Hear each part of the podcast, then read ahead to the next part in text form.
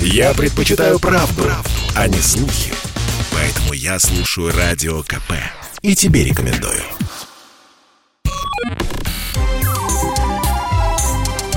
Не отключайте питание радиоприемников.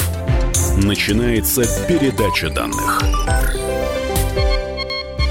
Здравствуйте, друзья! В эфире передача данных у микрофона Мария Баченина. В гостях у нас сегодня социолог, научный сотрудник Социологического института Российской Академии Наук и Центра исследований науки и технологии Европейского университета в Санкт-Петербурге Лилия Земнухова. Лилия, здравствуйте и добро пожаловать. Здравствуйте. Рэй Курцвейл это известный футуролог, это известный технический директор Гугла.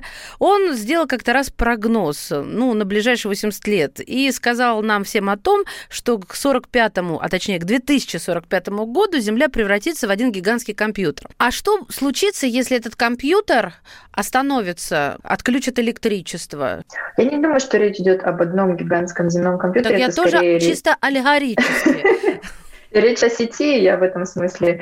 А сеть предполагает, что нет никакого единого центра или нет никакого единого рубильника, который мог бы Э, быть отключен разово или одномоментно, и все так. Невозможна ситуация, в которой все возьмет и отключится. Мне на вскидку сейчас э, сложно представить проект, который может в дальнейшем поменять ценности общества, структуру общества, в котором мы живем, и даже больше этические установки. Что это может быть? Испортить, я думаю, испортить может как минимум, например, внедрение каких-нибудь тоталитарных систем, вроде того же социального рейтинга, про который мы слышали Китай, из да? Китая. Да. Вот потому что он э, заставляет э, относиться друг к другу не с человеческой точки зрения, а с оценочной. И заниматься сразу определением человека не исходя из его каких-то личных индивидуальных характеристик, а исходя из того, под какие категории он должен попадать или чему должен соответствовать. Вот э, подмена ценностей, о которых вы говорите, попытка как-то зарегулировать выбор ценностей точно совершенно будет портить человеческое жизнь любого человека. То есть, если я сейчас ненавижу тех людей, которые занимают парковочные места в моем не за шлагбаумном дворе, да, то это как раз вот тот самый выбор ценностей. И я бы им присвоил очень низкий социальный рейтинг. А вы мне говорите, Маша, а, понятие простите, они ведь могут быть хорошими людьми и э, переводить бабушек через дорогу. Вы об этом ведь, да? Да, что вы будете, ну, раз уж мы про вас, вы будете судить людей по конкретным их поступкам безотносительно того, почему, например, им нужно было припарковаться в вашем дворе. Например, потому что там живет их пожилой родственник, и они не могут иначе сопроводить его, кроме как очень близко подъехать и припарковаться именно на вашем месте. Или это многодетная семья. Mm-hmm. То есть это, опять же, исключение человека из его какого-то контекста, да, персонального, со своими сложностями, особенностями. Разве искусственный интеллект, который мыслит быстрее и объемнее, чем мы во много тысяч раз, не может учесть большинство из этих описанных только что вами ситуаций? Потому что где начинается свобода другого, заканчивается комфорт первого. То есть у меня тоже может быть какая-то многодетная семья, а это мое место. Ну, вы понимаете, да, вот эту надстройку. А, друзья мои, мы не переходим на личности, чтобы вы поняли, о чем речь, особенно те, кто подключился. Мы сейчас обсуждаем социальный рейтинг Китая и о том, что может случиться с этикой человека в нашей же стране, потому что у нас развитие искусственного интеллекта идет не самыми последними или медленными темпами. Мы страна, у которой есть своя поисковая система. Это, знаете ли, не у всех. Это как раз Китай, Штаты и мы. Мы страна, у которой есть технологии, которые могут э, привести нас к обезличиванию или же, наоборот, к возвышению какой-то этики и морали. А давайте теперь в хорошую сторону, Лиль. Скажите мне, пожалуйста, может искусственный интеллект сделать нас лучше, духовнее? Да, хочется сказать да, потому что в первую Дуэль очередь... вместо мордобоя! Хорошее слово.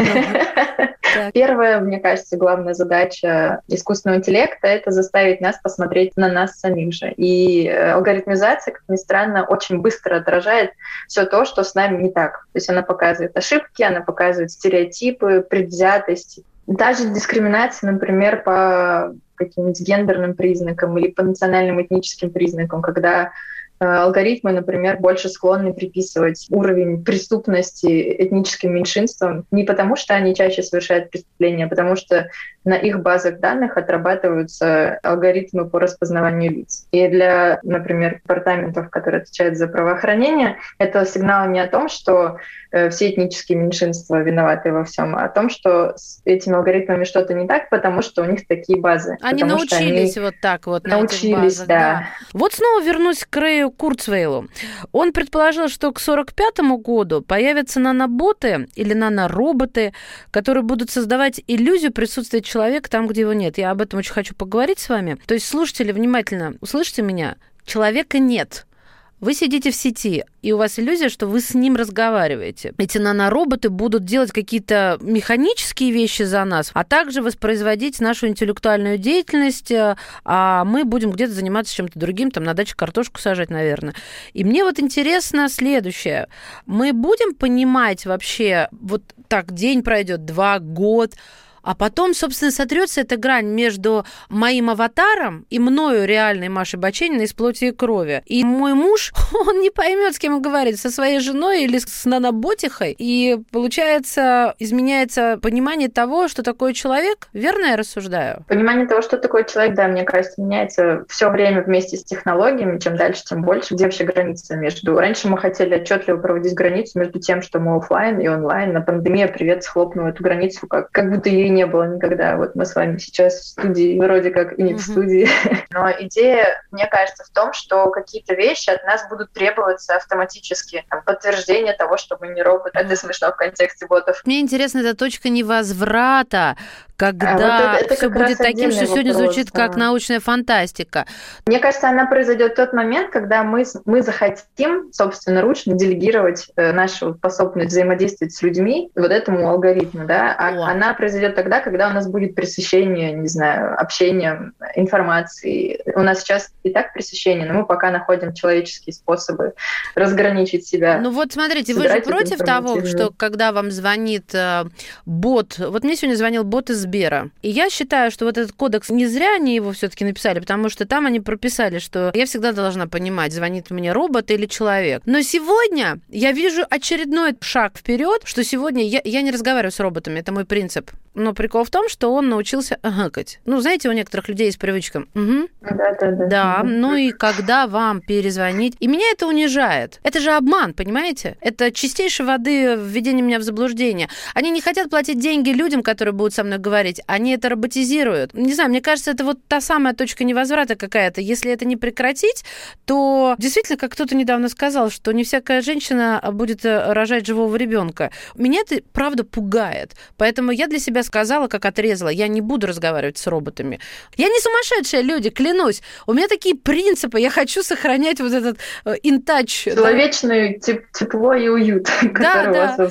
Вот как-то так. А что, что для вас вот эта точка невозврата? До тех пор, пока мы сможем находить баланс, э, она будет возвратной. То есть пока в сервисе где-то останутся люди, в сервисных услугах, любых, да, от покупок, продаж до заботы, мне кажется, точки невозврата не будет. Но как только это все будет делегировано роботом, то, да, мы столкнемся с этим. Мне кажется, это вот как раз про потерю тепла человеческого общения, обычного, mm-hmm. да, какой-то самый повседневный. А, и если даже вот про зловещую долину наверняка слышали. Что не поняла?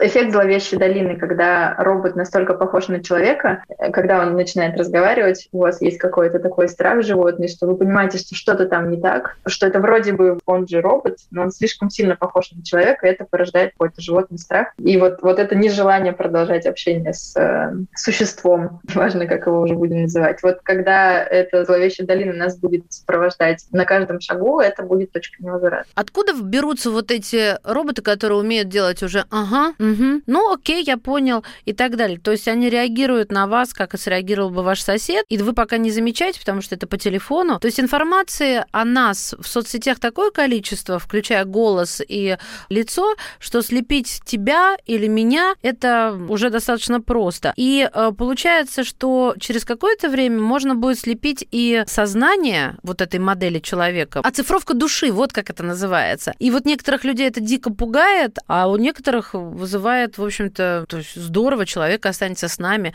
Что вы об этом думаете? Э, это в каком смысле неизбежно, цифровые двойники, да, наши, э, потому что мы действительно слишком много информации оставляем о себе. Нужно две вещи учитывать. Во-первых, оставлять за человеком право на согласие или отказ от этих данных, чтобы у человека, у пользователя было право на то, чтобы предоставлять или не предоставлять свои данные для чего бы то ни было. Это первое, мне кажется, что нужно, чтобы было внедрено как можно скорее, и это в том числе повысит цифровую грамотность. А что вы имеете в виду? Угу. Я запрещаю что? Использовать мои данные в том, чтобы обучать, например, алгоритмы. Робота, да? Контекстную рекламу робота, создавать какие-то экспериментальные системы, профили, а еще что-то. Представляете такое, такой сервис, когда семья закажет э, после смерти близкого человека какой-то цифровой... Черное зеркало. Копия. Да, я, в эпизоде понимаю, Все зеркало говорят об этом, я не смотрела этот сериал. Я сейчас сама, представляете, до этого дошла. Но это же нормально, с одной стороны, а с другой стороны, это как-то этически ненормально, мне кажется. Это не, это не отрегулировано с точки зрения этики, потому что мы только вот начинаем проживать эту историю. У нас еще не сформировалось конвенционального отношения к этому. Но вот право на забвение это, это то, за что бы я